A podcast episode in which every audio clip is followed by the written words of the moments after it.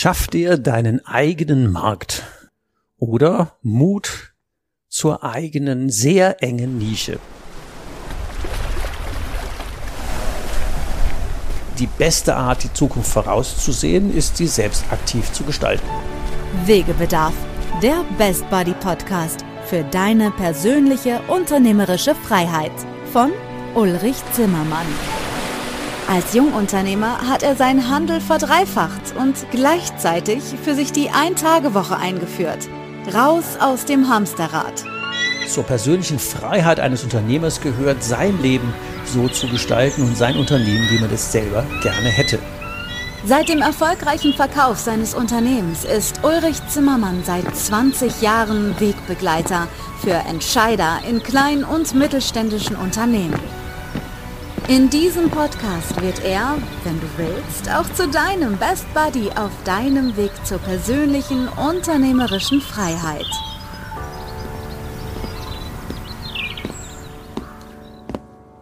Schaff dir deinen eigenen Markt oder Mut zur eigenen sehr engen Nische.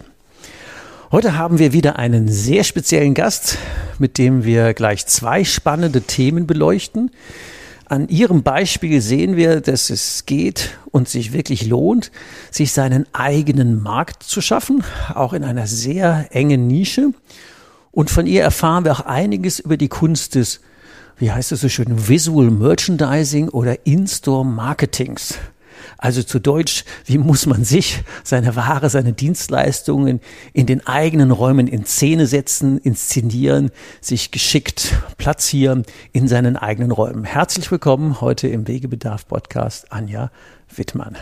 Hallo und guten Tag. Ich freue mich, dass ich heute hier sein kann zu diesem Interview. Und ja, ich bin ein bisschen aufgeregt und bin auch total gespannt, was wir denn so die nächste halbe Stunde besprechen. Ja, du kennst dein Leben, also von daher ja. wird es keine großen Überraschungen geben für unsere Zuhörer schon. Wir sind ja im Wegebedarf-Podcast und ich mag mal drei Takte zu deinem Weg sagen, der ja sehr wechselhaft war. Ja, es gab ja einiges an Wegebedarf in deinem Leben. Du hast ja mit sehr früh in jungen Jahren, mit 16, beim Karstadt gelernt, Schauwerbegestalterin oder man würde so klassischerweise Dekorateurin sagen. Ähm, warst dann ein paar Jahre im Handel, warst mit 21 schon selbstständig, hast dir deine Kunden gesucht, Einzelhändler mit Brillen, mit Jeans, mit Büchern, so im regionalen Bereich, hast dann später ähm, Wegebedarf deine Kundschaft und dein Geschäftsmodell geändert, warst dann plötzlich in Autohäusern, in technischen Handel Handeln, in einem Autoteileladen, war es in großen Hotels, heißt Silvesterfeiern für Häuser wie Deidesheimer Hof und Co. ganze Events gestaltet, hat es eine Lagerhalle voll Deko-Sachen, den ganzen Güterbahnhof Egemar Ballungshalle und hast dann später dich ja völlig anders positioniert und äh, bist nicht nur Dozentin an der Fachhochschule in Graz, sondern betreust jetzt große Weltmarktführer als Trainerin und Coach im Bereich Visual Merchandising und In-Store Marketing, wie die sich mit ihren Waren, mit ihren Produkten in Szene setzen. Wir können ja gleich noch das eine oder andere Beispiel geben, aber das ist ja ein phänomenaler Weg, ähm, wie du eigentlich immer am gleichen geblieben bist bist, aber trotzdem ja mindestens dreimal deine Zielgruppe und dein Geschäftsmodell geändert hast. Bei so vielen Wegkreuzungen und Gabelungen, was ist denn so dein roter Faden für dich in der Geschichte? Also ich glaube, mein roter Faden ist, dass ich mit Leidenschaft Gestalter bin, kreativ bin, immer wieder neue Themen anpacken möchte und ich einfach mich ja in diesen letzten Jahren einfach dem Markt angepasst habe und das war für mich auch so eine persönliche Weiterentwicklung. Also gerade, das fand ich, das ist irgendwie mal ganz spannend so zu hören, was man denn so alles gemacht hat. ja, schon. Für einen selber ist das ja immer irgendwie normal. Genau. Genau. Und ähm, ja, von dieser klassischen ja, Dekoration, Schau, Werbegestaltung, äh, Visual Merchandising, so hieß das ja dann auch irgendwann, einfach dann diese Schritte weiterzugehen und zu sagen, ja, hm, es ist jedes Jahr Weihnachten, es ist jedes Jahr Ostern, es ist jedes Jahr Schlussverkauf, es ist jedes Jahr dieses, was kommt, die neue Kollektion, die präsentiert wird, aber reicht mir das denn? Ist mir das, das ist mir doch irgendwann zu wenig. Und wenn man an diesem Punkt ist, dass man sagt, hm, das ist doch jetzt irgendwie ja, irgendwie auch so ein bisschen ausgelutscht. Ich will jetzt was Neues machen. Und dann überlegt man natürlich, oder ich habe dann überlegt, was kann ich denn als nächstes machen? Und ich liebe meinen Beruf. Also jetzt zu sagen, ich lasse das alles, macht was ganz, ganz anderes, das wäre für mich nie in Frage gekommen. Aber diese Frage, wie kann ich mich selber weiterentwickeln, auch äh, welchen Mehrwert kann ich an auch meinen bestehenden Kunden, mhm. meinen Bestandskunden geben? Was kann ich denn sonst noch für die machen? Das war für mich immer eine sehr, sehr spannende Frage. Bisschen tiefer bohren im Markt. Ja, genau. Mhm. Ja. Ja. Jetzt sind ja unsere Zuhörer nicht unbedingt so informiert, was ist ein In-Store-Marketing und was ist Visual Merchandising und wie unterscheidet sich das? Magst du da einfach mal zwei Takte sagen, was man da so generell drunter versteht, damit die ein bisschen ein Bild kriegen? Mhm. Also In-Store-Marketing, das ist jetzt mal so grob vereinfacht gesagt. Ähm, das macht ein Geschäft unverwechselbar. Also da gehört dazu äh, schon so die, die Schaufenstergestaltung, da gehört der Innenraum dazu, das Ladenlayout, also welche Farben werden eingesetzt, welche Warenträger, Materialien werden eingesetzt, Holz oder Metall oder Glas. Also das mhm. gesamte Ambiente gehört da dazu. Das alles ist so das Thema in-Store-Marketing, da gehört auch dazu, wird ähm, zum Beispiel mit Duft gearbeitet, da ähm, die Beleuchtung gehört dazu, diese visuelle Kommunikation, mit welchen Bildern wird dort gearbeitet. Also das ist alles Insta-Marketing, also einfach runtergebrochen.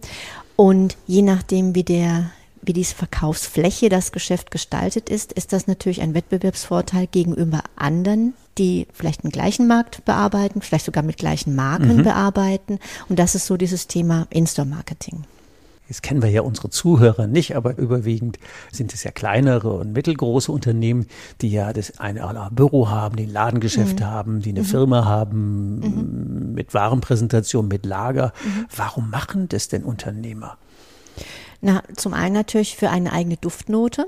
Also es macht schon einen Unterschied, ob man, ja, auch wenn das jetzt ein Handwerksbetrieb ist, also eine, eine Badausstellung. Eine Badausstellung so. zum Beispiel, mhm. genau. Dann gibt's halt die Badausstellung X und es gibt die Badausstellung Y und dann noch irgendwie die Badausstellung Z. Also das sind drei sozusagen Mitbewerber, die den gleichen Markt beackern und die brauchen ja eine eigene Duftnote. Das geht natürlich zum einen über die Leistung selber, also die Beratung, dann natürlich auch über den Service, den Einbau und solche Dinge. Aber bis ein Kunde sagt, ja, du lieber Herr XY, bitte bau du mir mein Bad ein, da war der ja schon bei dem in der Ausstellung, da hat er, ist er vielleicht schon dreimal um den Laden außen rumgefahren, geguckt, passt das für mich, kann ich da reingehen, kann ich dem vertrauen? Und das setzt halt genau dieses Thema In-Store-Marketing an. Das Image der Firma wird dargestellt, umgesetzt und der Kunde kann dann einfach schon mal gucken, passt das zu mir? Bin ich bereit, dort reinzugehen? Vertraue ich dem? Sehe ich die Kompetenz von dem? Ist es eine Darstellung, die mir entspricht? Und wenn er beschließt, ja, das sieht alles mal gut aus, dann geht der Kunde rein in den Laden und dann hat der Verkäufer die Chance, mit ihm zu sprechen, ein Verkaufsberatungs- und dann ein Verkaufsgespräch zu führen und am Ende des Tages den Abschluss dann zu machen. Das sind ja doch eher emotionale Punkte, die wird der normale Verbraucher gar nicht merken. Nee, das Bewusst sind nur, nicht. Ja, das nur sind nur emotionale Nur Punkte. unbewusst. Jawohl, nur Der fühlt sich wohl oder fühlt ja. sich nicht wohl. Das ist passig, passend, ja. stimmig. Ja. Ähm, das gibt dem ein gutes Vertrauensgefühl. Genau. Und das ist filigran. Das, ja, äh, das ist subtil. Das genau. ist sehr subtil. Ja. Und da kann man dann als Unternehmer, als Selbstständiger extrem viele Duftmarken setzen, ja. im wahrsten Sinne des Wortes, genau, ja. wenn man das richtig macht. Ähm, vielleicht geben wir mal das ein oder andere Beispiel. Ich weiß ja, wir haben in, äh, vor ganz vielen Jahren haben wir ja mal meinen Autoersatzteile-Laden auseinandergenommen und wieder zusammengesetzt. Der war ja, wie man sich das vorstellt, so man kommt rein, man hat so ein Regal nach dem anderen, wo irgendwelche Dübscher und, und Tuben und irgendwelchen Zeug draufsteht, die in jedem anderen Laden gleich aussehen. Und ähm, vielleicht magst du mal erzählen, was du aus dem Beispiel gemacht hast. Ja, es ist ja schon ein paar Jahre her. Aber es war ein ja, Überraschungselement. Ja, genau. Es, genau. Da hatte ich verschiedene Überraschungselemente. Zum einen natürlich ist, war das ja ein, ein Laden, ein Fachhandel, der war ja durchsetzt nur mit Männern. Und da kommt da so eine junge Frau und die dann, ja, sagt, hm, man könnte das ja, die Produkte ein bisschen anders platzieren andere Abteilungen bilden, dann würde man verschiedene Sachen besser verkaufen. Das haben die dann ja schon mal gar nicht geglaubt. Und die haben auch gedacht, die meisten, ja, der Kelch geht auch irgendwann vorbei, das lassen wir halt die mal schaffen, auch gut. Ja, von der Optik war halt dieser Fachhandel, es war wie ein Lager. Und Die Begründung war, warum es wie ein Lager aussieht. Zwar ordentlich, sauber, ja. strukturiert, aber komplett emotionslos. Definitiv. Die Begründung war ja, ja, unsere Kunden erstens, die wollen das so. Zweitens, ja. die sind das so gewöhnt. Und drittens, das sind ja alles Gewerbetreibende. Die kommen ja, wollen, die wollen haben wenig was. Zeit, wollen was, wollen sofort ihr Produkt, die gehen dann wieder fertig. Und das war die Begründung, warum es so aussah, wie es aussah. Was auch, ja, stimmt, das war ja jetzt nicht irgendwie. Jetzt habe ich das Bild von dem ausgebrannten Jeep ja. mit den wunderbaren Überseekisten im, im Bild. Erzähl mal die, die Geschichte ja. von dem ausgebrannten LJ-Jeep. Also die Idee war ja einfach zu sagen, wie schafft man es, dass man äh, jetzt auch Gewerbetreibende, die wenig Zeit haben, sofort ihre Produkte wollen, die so zu fesseln in dem Laden, dass die vielleicht mal noch fünf Minuten länger bleiben und vor allen Dingen auch, dass der Verkäufer nochmal so ein neues Thema hat, um mit diesem Kunden ins Gespräch zu kommen, um ihm zu sagen, hey, wir haben ja nicht nur Kupplungen oder Bremsbeläge, sondern wir haben ja zum Beispiel auch Scheibenwischer, die haben wir gerade im Angebot oder so. Und da war die Idee, wie schafft man das? Und dann kam eben die Idee, von einem Schrottplatz einen, einen ausgebrannten, da gab es zufällig einen ausgebrannten Jeep. Keine Ahnung mehr, wie der, wo, der herkam, genau weiß ich nicht mehr. Auf jeden Fall haben wir den dann halt angeliefert bekommen und den haben wir in die Mitte des Verkaufsraums gestellt. Mhm. Der war richtig cool, ausgebrannt und so schon so angerostet. Also war der war schon dekorativ. Der ja. war richtig, ein richtiger ja. Hingucker. Und da außenrum habe ich dann verschiedene Kisten platziert und mit Produkten dazu, die aus diesen Kisten so rausgekommen sind, konnten so, auch Holz, direkt So Holzwolle, die da rauskam. Ja, genau, und, und Holzkisten. Also war eine ganz Also ich weiß noch eine Geschichte, aus einer Kiste quollen Bremsseile raus. Mhm. Und also Kommentare unserer Kunden war, ey, ist der Sarajevo oder was? also das waren so nette ja. Kommentare, so um ins Gespräch kommen. Und hinter der Theke, wo die Leute sowieso mit einem Meter fünfzig Abstand standen, hingen Bremsseile. Mhm. Und ich weiß, mehrere Leute sind über die Kiste gestolpert und haben gesagt, so gut konfidenzerisch, er hat ja auch Bremsseile. Mhm. Und die hätten die seit zehn Jahren sehen können, sind aber jetzt aus der, auf der Überseekiste dann drüber gestolpert. Genau, weil das Phänomen ist ja auch, dass die Kunden, besonders Stammkunden, die sind ja irgendwann genauso betriebsblind wie die eigenen Mitarbeiter oder die eigenen Verkäufer. Genau. Und ja, und dann war das halt einfach so ein Hingucker. Da gab es die unterschiedlichsten Kommentare, äh, positiv, negativ, lustig, ganz egal. Äh, die haben darüber gesprochen. Die Kunden sind länger im Laden geblieben. Das war sehr unikat. Haben mehr Waren, also mehr Warenkontakte gehabt, dadurch mehr Kaufimpulse. Ja, also es war auch dann mehr Umsatz in den einzelnen Produkten. Das kann man ja immer nachhalten, was Warenwirtschaftssystem. Und spannend ist natürlich auch, dass die sowas mitnehmen in ihren Betrieb und erzählen, hey, da bei HZ Auto. Die haben sie nämlich all die haben genau. ausgebaut, All oder Stiel. also man war im Gespräch, genau. dann stand die ja ein halbes Jahr und dann, war, mhm. dann haben wir gesagt, okay, jetzt machen wir was ganz anderes. Mhm. Und dann kamen ja Marktstände. Genau, dann war ein anderes Thema, eben dann waren diese Marktstände dann, ja. ja. Dann sah es aus wie auf dem Markt in Speyer, genau. nur neben den Obstkisten mit Plastikobst lagen dann ja. plötzlich Kisten von Bremsbelägen, Kupplungen genau. oder was immer mal verkaufen wollten. Ja. Auch da wieder interessante Reaktionen. Die Leute sind natürlich den Markt gelaufen und haben ja. geguckt, was haben die denn noch alles? Ähm, und das war auch wieder unikat, nur jetzt mal so ja. ein Beispiel, technischer Handel, Autoteile mit Marktständen, mit ausgebrannten Autos, völlig andere äh, Szenerie. Was sind denn so normalerweise die Stolpersteine, die jetzt in dem klassischen, du sagtest eben betriebsblind, ähm, die jetzt in einem klassischen Geschäft Geschäft, Hotel, Büro, normales Ladengeschäft. Was sind denn so die, die klassischen Dinge, die immer gerne vergessen, falsch gemacht oder einfach unter den Teppich fallen? Also oft einfach, dass sich der Kunde nicht zurechtfindet. Also, dass er reinkommt. Es gibt ja so verschiedene, ja, wie wir uns verhalten als Kunden. Und da ist es oft so, also wenn der Kunde durch die Tür kommt, dann ist so kurz diese Orientierungsphase. Und das ist so ein Punkt, wo der Geschäftsinhaber oder der Ladner, wo der einfach gucken sollte, ich zeige dem Kunden jetzt, was ab jetzt passiert. Also welchen Weg er laufen kann, wohin er gehen kann welche Produkte oder, oder welche Dienstleistungen er in dem Laden erwarten kann. Also das ist so dieser Knackpunkt, dass man da den Kunden visuell nicht abholt, sondern im wahrsten Sinn des Wortes einfach stehen lässt und das, dieses Nichtwissen, wo muss ich jetzt hin, das ist für den Kunden so eine kurze Phase der Unsicherheit. Er muss sich sammeln, muss sich rumgucken, wo muss ich denn jetzt hin? Hm, weiß ich nicht, gehe ich halt irgendwie.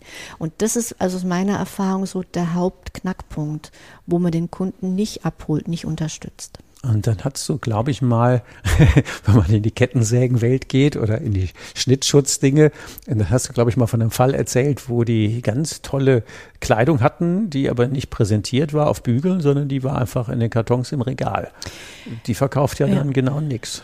Genau, das ist auch etwas. Das ist jetzt also auch im physischen Handel, wo es Ware gibt, aber auch zum Beispiel jetzt, wenn man ein Hotel hat oder wenn man einen Handwerksbetrieb hat mit Kundenverkehr, also immer, man braucht ja Kunden dazu oder, oder ähm, ja, die, die kommen. Wenn man sagt, ja, denkt erstens, die Kunden wissen eh schon alles, was wir verkaufen, das kennen die alles, das wissen die. Und zweitens, wenn da was will, kann er ja fragen, dann kann ich es ja auspacken. Weil wenn ich es auspacke oder öffentlich hinlege oder dann wird es ja dreckig und dann kauft es ja niemand mehr. Und das ist halt ein Trugschluss. Alles, was man verkaufen will, muss man auspacken. Wir sind Menschen, wir wollen also das haptisch anfassen. Angreifen, angreifen. Genau, wir begreifen. wollen begreifen, genau. Das ist eigentlich, das kommt davon. Begreifen, wir wollen äh, feststellen, ist das hart, ist es weich, ist es warm, ist es kalt, ist es schwer, riecht das, wie fühlt sich das an? Also das ist ganz, ganz wichtig. Also unsere Sinne müssen angesprochen werden. Das sind wir wieder werden. bei den Gefühlen. Das hat mit mhm. Verstand nichts zu tun. Nein, das, das könnte man im Internet bestellen, aber wenn ich in das Laden komme, dann will ich was erleben.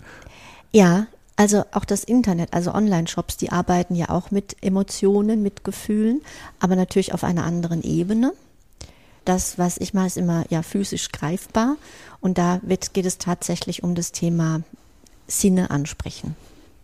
Warum auch mal gerade ins Kopf kommt, du warst ja mal bei einer Buchhandlung in Prag, in der deutschen Buchhandlung. Ja. Was war denn deren Feedback nach eurem Workshop? Na, das Feedback war, dass, also wir haben den Laden da mit, also mit dem Bestand, was da war, umgeräumt, anders angeordnet, Abteilungen neu gebildet und so weiter, andere Laufrichtungen angelegt. Und das Feedback war, dass Kunden kamen, die haben gesagt, oh, habt ihr neue Ware? Das habe ich ja noch nie gesehen, dass ihr das auch habt. Und äh, sie haben natürlich deutlich mehr verkauft. Die Kunden waren länger da und die haben einfach mehr wieder mehr Impulse bekommen, mehr gefunden. Die haben sich wohl gefühlt da. Bücherserien verkauft, die seit Jahren im ja, Regal standen genau, und nicht mehr gingen. Ja.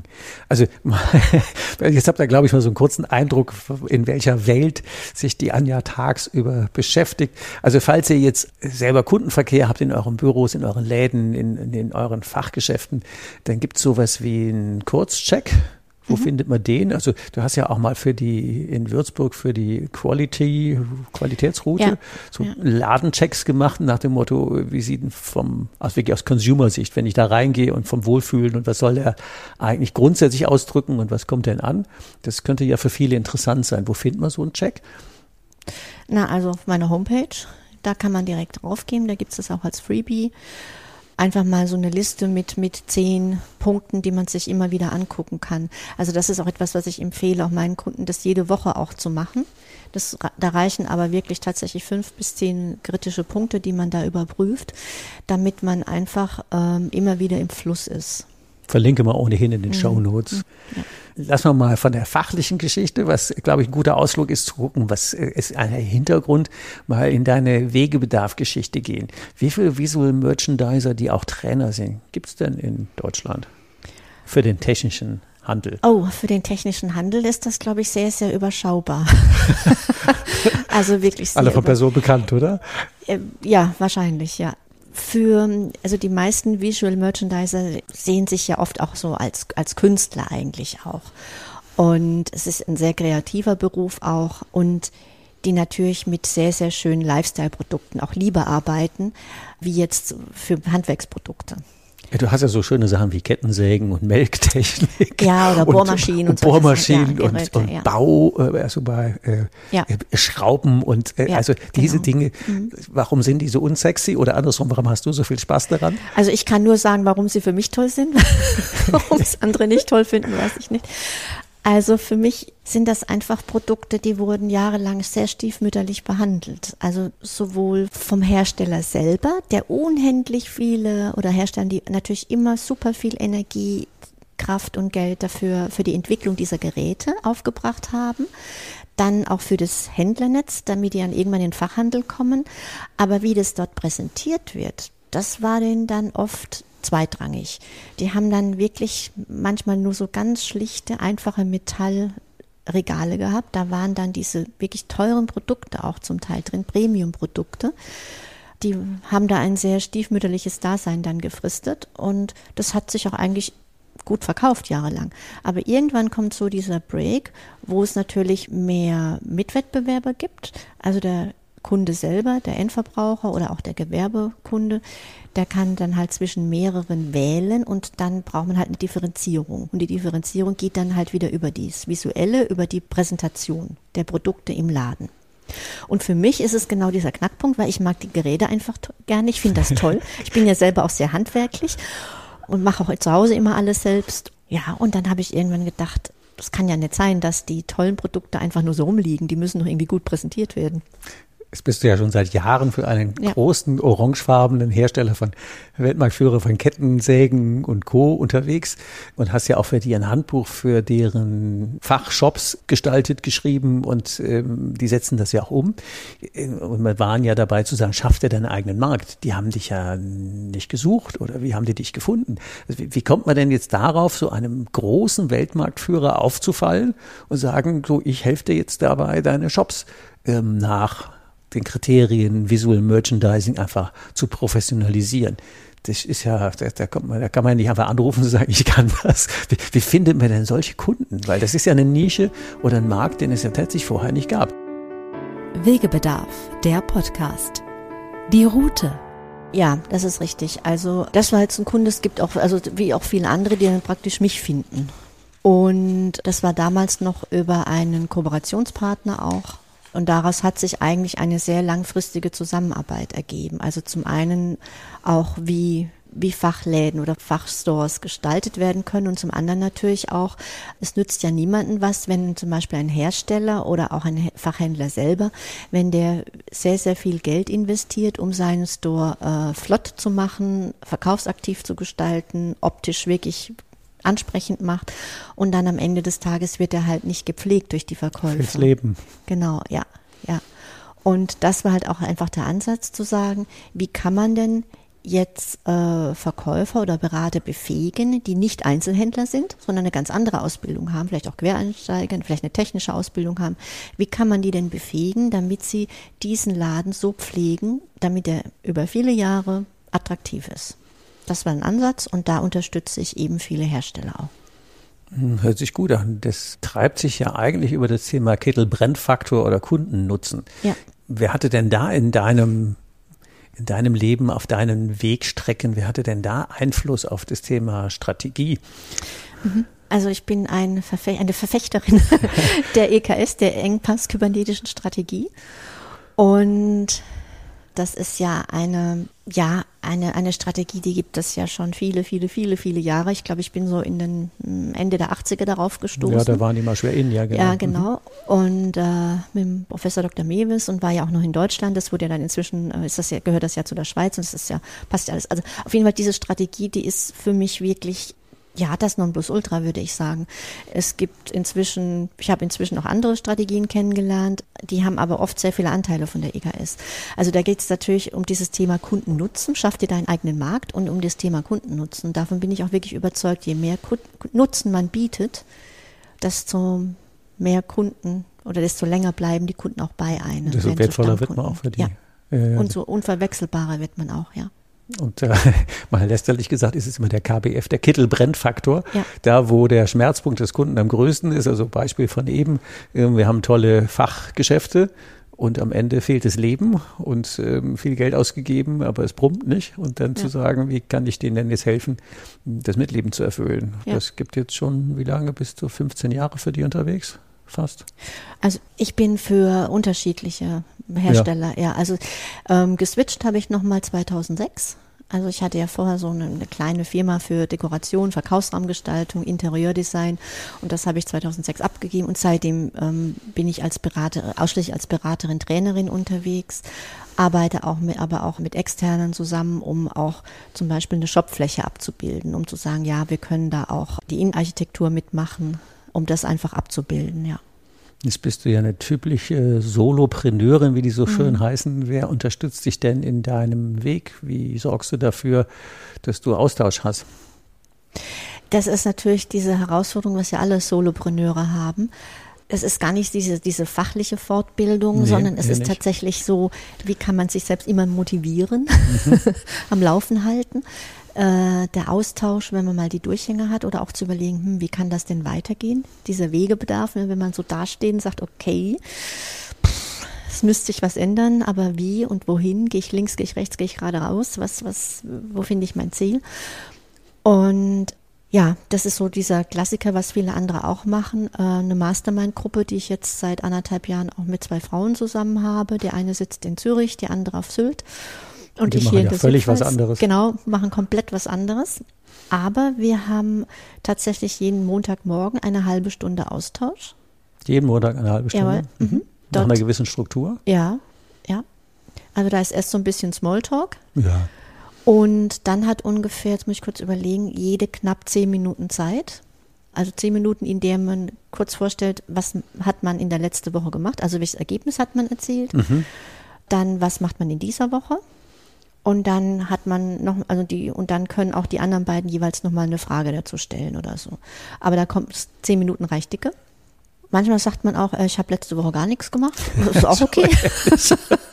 Oder man sagt dann auch, ja, ja diese Woche ich habe überhaupt nichts vor. auch okay.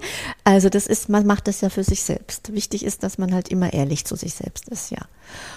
Und also da ist nicht Schaulaufen, sondern da ist wirklich harte Arbeit. Das ist harte Arbeit. An sich selber und Selbstverpflichtung. Und mhm. ihr drei, mhm. auch sehr unterschiedlichen Alters, habt mhm. euch im Prinzip diese Form gegeben, weil ihr euch drei zu dritt selber unterstützt. Ja. Genau, und wir machen auch alle paar Wochen, vielleicht so, ja, alle acht Wochen oder so, kommt drauf an, je nachdem wie Bedarf ist, einen Sprint zusammen, wo wir dann tatsächlich zwei oder drei Tage jede für sich an einem Thema arbeiten, aber auch hier wieder eine Struktur haben. Morgens um neun, kurzes Update, was machen wir heute? Abends 16 Uhr und wie hat's geklappt?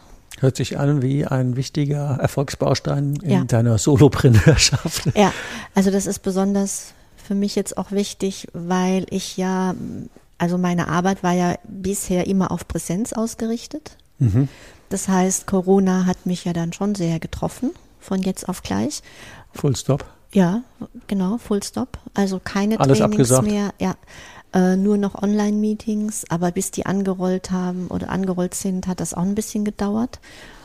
Positiv war für mich Corona hat auch was Positives, muss man auch sagen, dass ich einfach mich jetzt endlich um das Thema mein, mein Wissen oder meine Trainings auch ein Stück weit zu digitalisieren, also auch andere Angebote anzubieten. Das hatte ich schon viele Jahre vor, habe es aber nie gemacht. Und das hat sich jetzt aber geändert, 2020 und 2021. Das war jetzt positiv für mich. Ja. Das ist ja eine spannende Frage. Also wenn es ja darum geht, in einem Shop zu arbeiten, das ja ein Teil deiner Arbeit ist, mhm. zu sagen, wir haben Input mhm. und gehen dann am nächsten Tag, ist mal ganz klassisch, in den in einen der Läden und mhm. bauen den einfach um und sehen am mhm. Ende ein Ergebnis, Wohlfühlen, mhm. Optik, äh, Flächen und so. Äh, wie geht denn das dann online? Ja. ja, oder? Ich, genau, wie das ist, das, das, ist, das ist ja was, wobei zu 100 Prozent vor Corona gesagt ist, ey, hallo, seid ihr bescheuert? Das geht nur auf der ja. Fläche vor Ort.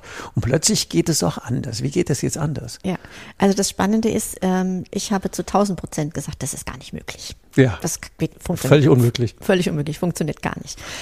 Es funktioniert deshalb, weil auch meine, weil auch meine Kunden jetzt sich inzwischen umstellen mussten, also auch viel online abbilden, also alle Weiterbildungen, die die machen oder alle Verkaufsgespräche oder was weiß ich, bilden sehr, sehr viel online ab. Das heißt, da ist, auch da ist ein Umdenken da, was vorher nicht war. Da wäre es tatsächlich schwierig gewesen, aber jetzt geht's. Und jetzt ist es einfach so, Vorbereitung ist alles. Also man bereitet wirklich vor, über was soll geändert werden, äh, was ist wichtig, was soll das Ergebnis sein und, und, und. Also diese Struktur vorher, die muss passen. Das muss man vorbereiten, damit man am Tag X tatsächlich ein Live-Coaching sozusagen auch machen kann. Online live. Online, genau. Also ich sitze dann vor meinem Laptop und gucke mir das an und äh, mein Kunde, der, der reicht ein Smartphone oder ein Tablet oder irgendwas, der zeigt mir zum Beispiel eine Wand, was umgebaut werden muss. Er zeigt mir die Waren, wir sprechen darüber. Ähm, das haben wir vorher schon mal so ein bisschen auch manchmal skizziert.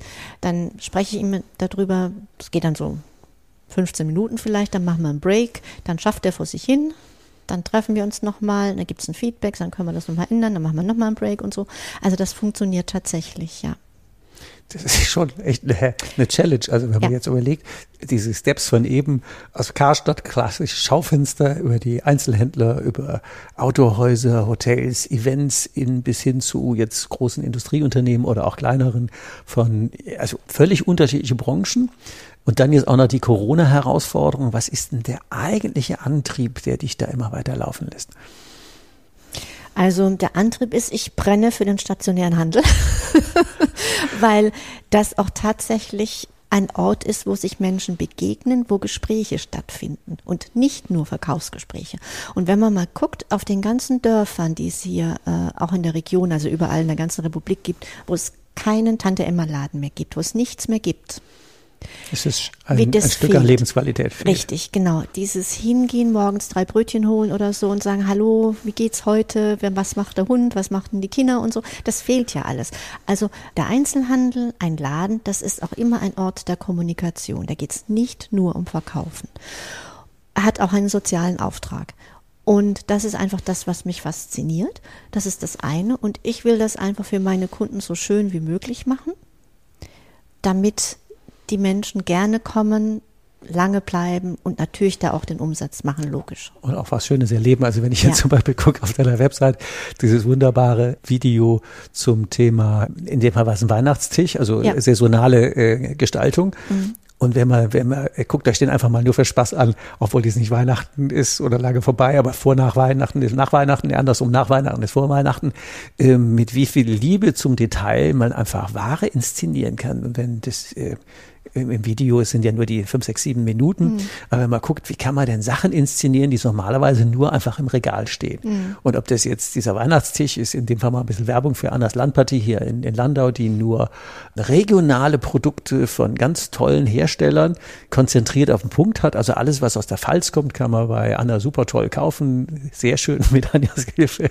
in Szene gesetzt. Und da kann man mal an einem Laden erleben und schauen, wie schön das ist wenn man sich einen Tacken Mühe und mit Herzblut gibt und zu sagen, ich will einen schönen Laden, dass wenn die Leute reinkommen, was erleben und ein Einkaufserlebnis haben. Weil im Internet kriegt man dieselben Sachen fürs gleiche Geld, aber ohne, das sind wir wieder bei Emotionen und Mensch sind wir doch am Ende ein Emotionstierchen. Ja. Zum Ende unserer Sendung gibt es ja immer drei Tipps. Und ich glaube, es wäre angemessen, wir machen jetzt zweimal drei Tipps. Wegebedarf, der Podcast. Auf ein Wort fangen wir mal mit dem an. Wenn wir jetzt tatsächlich, äh, so wie unsere Zuhörer, selbstständig sind, in Geschäften, Büro und wie auch immer, haben und sagen, ich will mich auch in meiner Fläche für mich und meine Leute, meine Mitarbeiter, meine Kunden, ich will mich ein Stück weit einfach stimmig inszenieren. Was wären denn da drei Tipps, die du unseren Zuhörern mit auf den Weg geben würdest?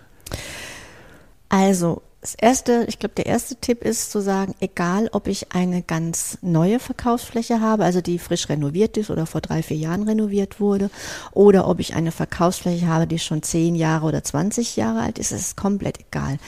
Bei allen Verkaufsflächen ist immer wichtig, dass man eine Struktur hat, dass es hell ist, dass es sauber ist, dass es ordentlich ist und dass der Kunde auf den ersten Blick erkennt, was kann ich denn in diesem Laden machen oder kaufen. Das ist eigentlich der Haupttipp. Und dann natürlich das Zweite ist zu gucken, das, was dort drin ist, also auch äh, jetzt das Interieur, passt das zu mir, zu meinem Unternehmen? Oder hat mir das irgendwann mal ein Ladenbauer aufgedrückt, weil es gerade modern war oder so? Und einfach auch nochmal zu gucken, wie kann ich eine eigene Duftnote da reinpacken? Das gilt auch für Hotels, für Versicherungsbüros, für, ja. ich bin eine Bank oder ich bin, ja. also ich habe irgendwo Kundenverkehr. Genau. Die Zukunft ist einfach, weil eben tatsächlich ja viel im Internet gekauft wird. Es wird sich auch nicht ändern, es wird immer mehr werden. Das ist tatsächlich so. Deshalb müssen wir unserem Kunden Gründe geben, warum der auf dem vom Sofa aufstehen soll, sich ins Auto setzen und gerade zu mir in meinen Laden fahren. Die Ware alleine macht's nicht, auch nicht der Preis. Der Kunde will etwas erleben. Und da gibt es in den unterschiedlichen Branchen ganz, ganz tolle Beispiele, wo richtig viel dem Kunden bieten, also nicht nur an Services, sondern auch an, an visuellen, positiven Erfahrungen, wo die Kunden gerne hingehen. Mhm. Tipp 2. Das war Tipp 2. Achso, das war Tipp 2. Gut, dann Tipp 3. Wir zählen gerade, kommst du jetzt voran? äh, Tipp 3 ist, wenn man das Gefühl hat, dass man einfach nicht mehr weiterkommt. Also, dass man denkt, das ist jetzt, man hat das jetzt ausgereizt. Man kommt jetzt selber nicht mehr weiter, kocht nur noch im eigenen Saft. Sich einfach wirklich auch externe Hilfe zu holen. Mal einfach zu sagen, zu einem, zu einem äh, Gestalter oder zu einem Innenarchitekten oder wie auch immer zu sagen, was kann man denn aus meinem Laden noch machen? Und wenn es tatsächlich darum geht, wie kann man Ware anders präsentieren, dann sind Visual Merchandiser eigentlich äh, oder Berater oder Coach oder Menschen wie mich, die sind dann die richtigen Ansprechpartner. Das haben wir gelernt, geht auch online. Geht auch online, genau. Und da mal zu sagen, ich investiere einen halben Tag, also das ist auf jeden Fall zielführend, ja. Mhm. Dann die anderen drei Tipps. Jetzt haben wir ja deinen mhm. Weg skizziert bis hin jetzt zu deiner ähm, Marktstellung in einem Markt, den es eigentlich gar nicht gibt, den du genau. selber geschaffen hast. Ähm, ich glaube, die Challenge haben ja ganz viele. Und auch da die Frage, drei Tipps. Also wenn man jetzt als ähm, selbstständiger Solopreneur, wie auch immer, Preneurin unterwegs ist, was sind denn so von dir Learnings, die du sagst, okay, äh, es war nicht immer einfach und wir haben auch trockenes Brot gefressen und hin und her. Und was befähigt denn jemand oder unterstützt jemand, ich finde meinen Weg und schaffe mir da auch meinen Markt, weil das mir wirklich entspricht und da habe ich richtig Spaß dran. Was wäre denn da so drei Tipps auf dem Weg? Also ich glaube mal, immer wieder zu checken, ist das, was ich mache, hängt da wirklich mein Herz dran? Mhm. Kann ich das gut? Und auch dann, wenn man das mit Ja beantworten kann, dann auch zu gucken, kriegt man da so eine Expertenstellung hin? Also wo kann man sich von seinen eigenen Mitwettbewerbern abheben? Also das ist, glaube ich, das. Und vor allen Dingen auch, wenn man dann überlegt, was kann man gut, was kann man gerne machen, das rauszuarbeiten und dann damit loszugehen und zu akquirieren, neue Kunden zu gewinnen. Auch wenn es dauert? Auch wenn es dauert, klar. Mhm. Ja.